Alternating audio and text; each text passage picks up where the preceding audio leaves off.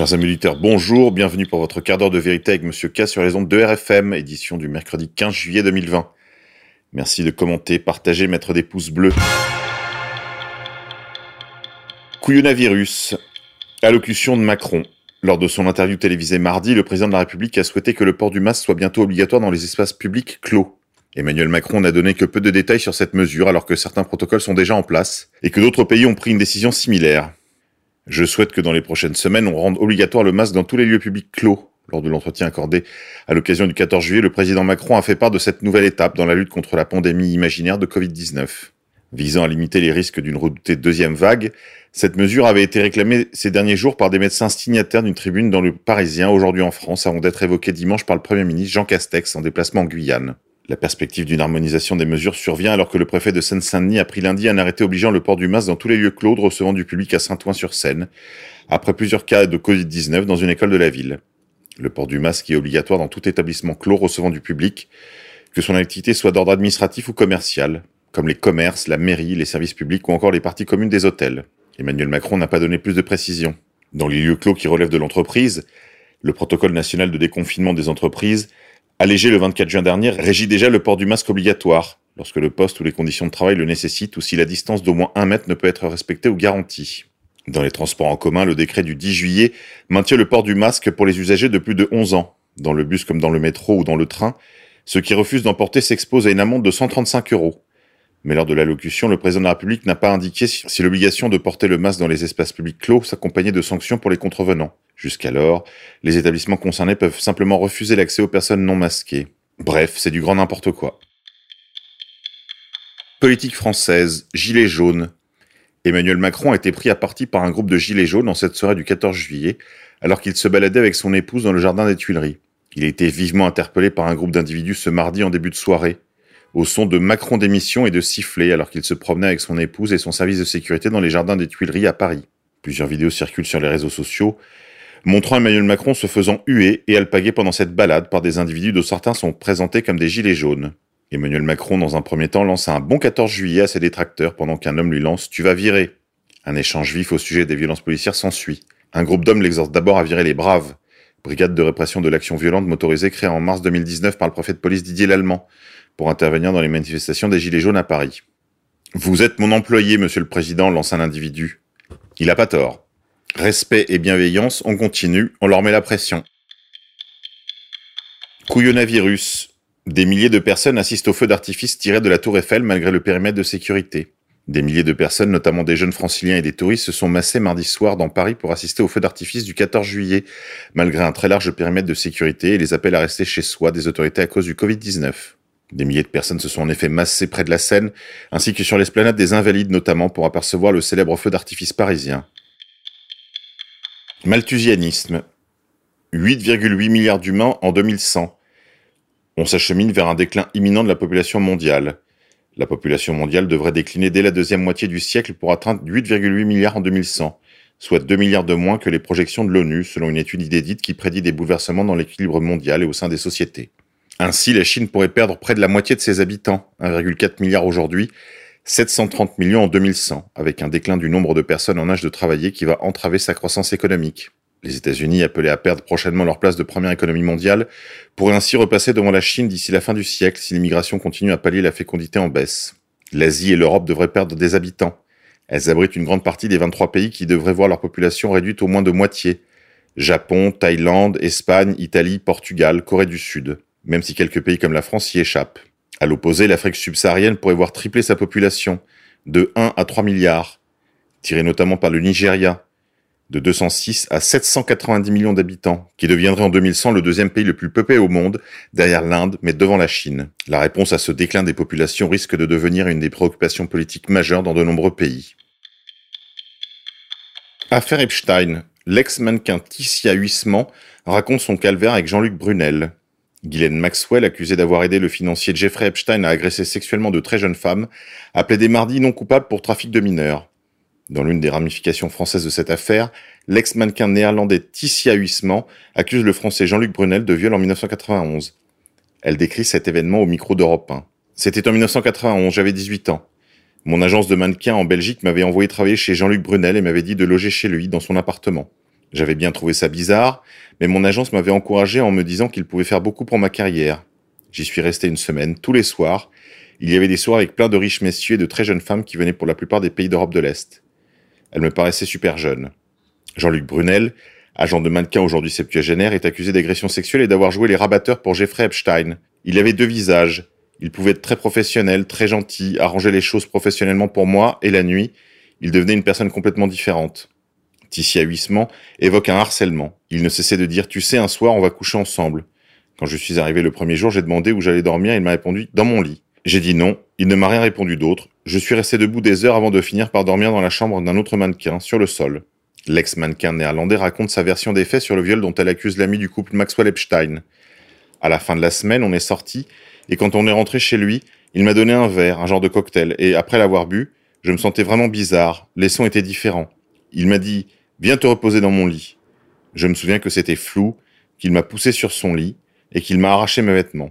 Le lendemain, je me suis réveillé nu dans son lit avec des bleus sur les jambes et un kimono que je ne connaissais pas sur mes épaules. Quand j'ai réalisé ce qui s'était passé, je me sentais tellement mal, honteuse et sale. Je suis parti sans dire au revoir. J'ai pris le premier train pour Bruxelles. Les jours suivants, j'étais vraiment mal et je ne me sentais pas moi-même. En France, selon le Parisien, une douzaine de femmes ont été entendues par les policiers de l'Office central pour la répression des violences aux personnes. J'espère que l'enquête va bouger parce qu'ils disent qu'ils font des investigations, mais ils n'ont pas encore entendu Brunel, regrette Ticia Huissement, alors que les faits pour ces personnes entendues sont prescrits. Pour l'heure, l'agent de mannequin n'a pas été convoqué par la justice. Le site getbrunel.com, attrapé Brunel, a été créé pour inciter d'autres victimes, dont les faits ne seraient pas prescrits, à parler. Rue Barbare. Suite à l'affaire du conducteur de bus de Bayonne, une plainte contre X pour dénonciation calomnieuse et diffamation. Selon nos confrères de France Bleu Pays Basque, un jeune Bayonnais a déposé plainte contre X ce lundi pour dénonciation calomnieuse et diffamation, en marge de l'agression de Philippe Monguillot. Un nouveau dépôt de plainte a eu lieu ce lundi. Il s'agit d'une plainte pour dénonciation calomnieuse et diffamation. Une plainte contre X qui ne vise donc personne en particulier, mais qui fait suite à la diffusion de messages sur les réseaux sociaux par des personnalités politiques comme Marine Le Pen, présidente du Rassemblement national, ou l'eurodéputé Jordan Bardella. Tous deux, ainsi que Damien Rieu, ont en effet relayé une photo dans laquelle l'on distingue le portrait de deux jeunes hommes, présentés comme deux des quatre agresseurs de Philippe Bonguillot. Problème, l'un des deux individus n'a a priori aucun lien avec l'homicide et ne cesse de clamer son innocence. Dans son poste, Marine Le Pen appelle à ce que la peur change de camp. Jordan Bardella, lui, réclame la perpétuité pour ces salopards. Depuis, ces messages ont été supprimés. Mais cela n'a pas empêché la photo d'être partagée des milliers de fois, généralement accompagnée de messages insultants, haineux, voire franchement racistes. Sur la photo, le jeune homme est clairement reconnaissable. Ses proches expliquent donc aujourd'hui raser les murs par peur d'être reconnu à Bayonne, cette ville où tout le monde se connaît. Son entourage parle même de menaces de mort. Territoire occupé. Nice commémore les 4 ans de l'attentat de synthèse du 14 juillet 2016. Royaume divisé contre lui-même. Suite à la publication d'un entretien dans le journal du dimanche, des féministes publient une tribune pour dénoncer Marlène Schiappa et son fémino-nationalisme, incarnation désormais d'un courant dit de printemps républicain, c'est-à-dire très première gauche et jacobin, Marlène Schiappa s'était félicitée d'avoir obtenu que soit actée l'expulsion des étrangers coupables de violences sexuelles et sexistes. Un discours que dénoncent des signataires de cette tribune dans le texte qui suit. Nous, féministes, dénonçons un gouvernement qui cherche des boucs émissaires et des diversions xénophobes. Dans l'entretien accordé ce samedi 11 juillet au JDD, elle défend une ligne profondément fémonationaliste, traitant côte à côte les questions de citoyenneté, de protection des femmes, de laïcité, d'islam radical, de politique migratoire et de plans de lutte contre les communautarismes et les séparatismes. Elle a également cité les opérations de reconquête, entre guillemets, républicaines du terrain, comme lorsque Gérald Darmanin et moi allons de nuit, porte de la Chapelle à Paris aux côtés des forces de l'ordre. Parce que la République est chez elle partout, ajoute-t-elle, faisant un clin d'œil abject, selon les signataires de la tribune, au On n'est plus chez nous et autres territoires perdus de la République. Marlène Schiappa se vante également d'avoir obtenu la double peine pour les étrangers qui ont commis des violences sexuelles, afin qu'ils soient expulsés du territoire français. Les féministes concluent Nous ne nous inscrivons jamais dans les stratégies d'instrumentalisation de nos luttes, que ce soit au service de politiques impérialistes pour aller soi-disant libérer les femmes dans les pays de l'axe du mal, ou des politiques répressives et racistes à l'encontre des étrangers. Nous refusons que Madame Schiappa aille sur ce terrain en notre nom. Nouvel ordre mondial. Israël continuera d'exporter ses systèmes d'espionnage. NSO est accusé d'aider des États à infiltrer les données de téléphones portables d'opposants, de journalistes et de diplomates. Cette firme israélienne, connue de tous les services de renseignement dans le monde et à la réputation sulfureuse, est sortie victorieuse d'une bataille juridique engagée notamment par Amnesty International. Un tribunal de Tel Aviv a rejeté la demande présentée par l'organisation d'annuler les permis d'exportation délivrés par le ministère de la Défense israélien à cette firme privée. Les défenseurs des droits de l'homme de dizaines de pays accusent NSO, fondé il y a dix ans par trois Israéliens, d'aider des agences de sécurité à infiltrer et contrôler les données de téléphones portables d'opposants, de journalistes, de diplomates. Le logiciel d'espionnage Pegasus, produit vedette de l'entreprise, aurait, selon ses détracteurs, été utilisé pour suivre à la trace Jamal Khashoggi, le journaliste saoudien assassiné en octobre 2018 dans les locaux du consulat d'Arabie saoudite à Istanbul. NSO pourra donc continuer à exporter ses solutions à destination de toutes les tyrannies du monde. La vérité passe à la boutique. Guerre raciale. Black Lives Matter reçoit de George Soros 220 millions de dollars dans le cadre de sa lutte pour la, ouvrez les guillemets, justice raciale. L'Open Society Foundation va notamment distribuer 150 millions de dollars en 5 ans à des organisations dirigées par des Noirs pour rétablir l'égalité raciale aux États-Unis. George Soros a dégainé le chéquier contre le racisme. Lundi 13 juillet, l'Open Society Foundation, groupe que le milliardaire a fondé et qui finance de nombreuses ONG, a annoncé sur son site internet qu'il allait investir 220 millions de dollars dans la justice raciale pour parvenir à une égalité entre les races aux États-Unis. La plus grande part de cette somme a été allouée à des organisations dirigées par des Noirs et axées sur l'égalité raciale sous forme de subventions réparties sur cinq ans. Il est inspirant et puissant de vivre ce moment de transformation, a écrit le président de l'Open Society Foundation, Patrick Gaspard, dans un communiqué. Nous sommes honorés d'être en mesure de poursuivre le travail vital de lutte pour les droits, la dignité et l'équité des personnes opprimées dans le monde entier, initié par notre fondateur, Georges Soros, a-t-il ajouté.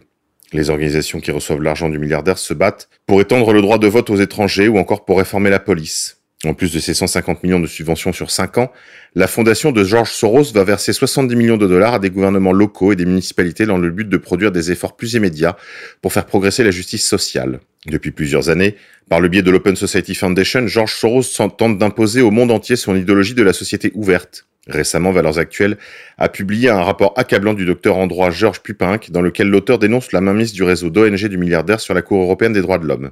Ce rapport explique notamment comment celui qui se fait appeler un philanthrope est parvenu à peser sur les réformes progressistes de nombreux pays européens par le biais de ses ONG ou encore de magistrats européens acquis à sa cause. Mariage homosexuel, droit à l'avortement ou encore obligation d'autoriser le changement de sexe sur le papier. C'est tout pour aujourd'hui les déconfinés mentaux, je vous dis à demain.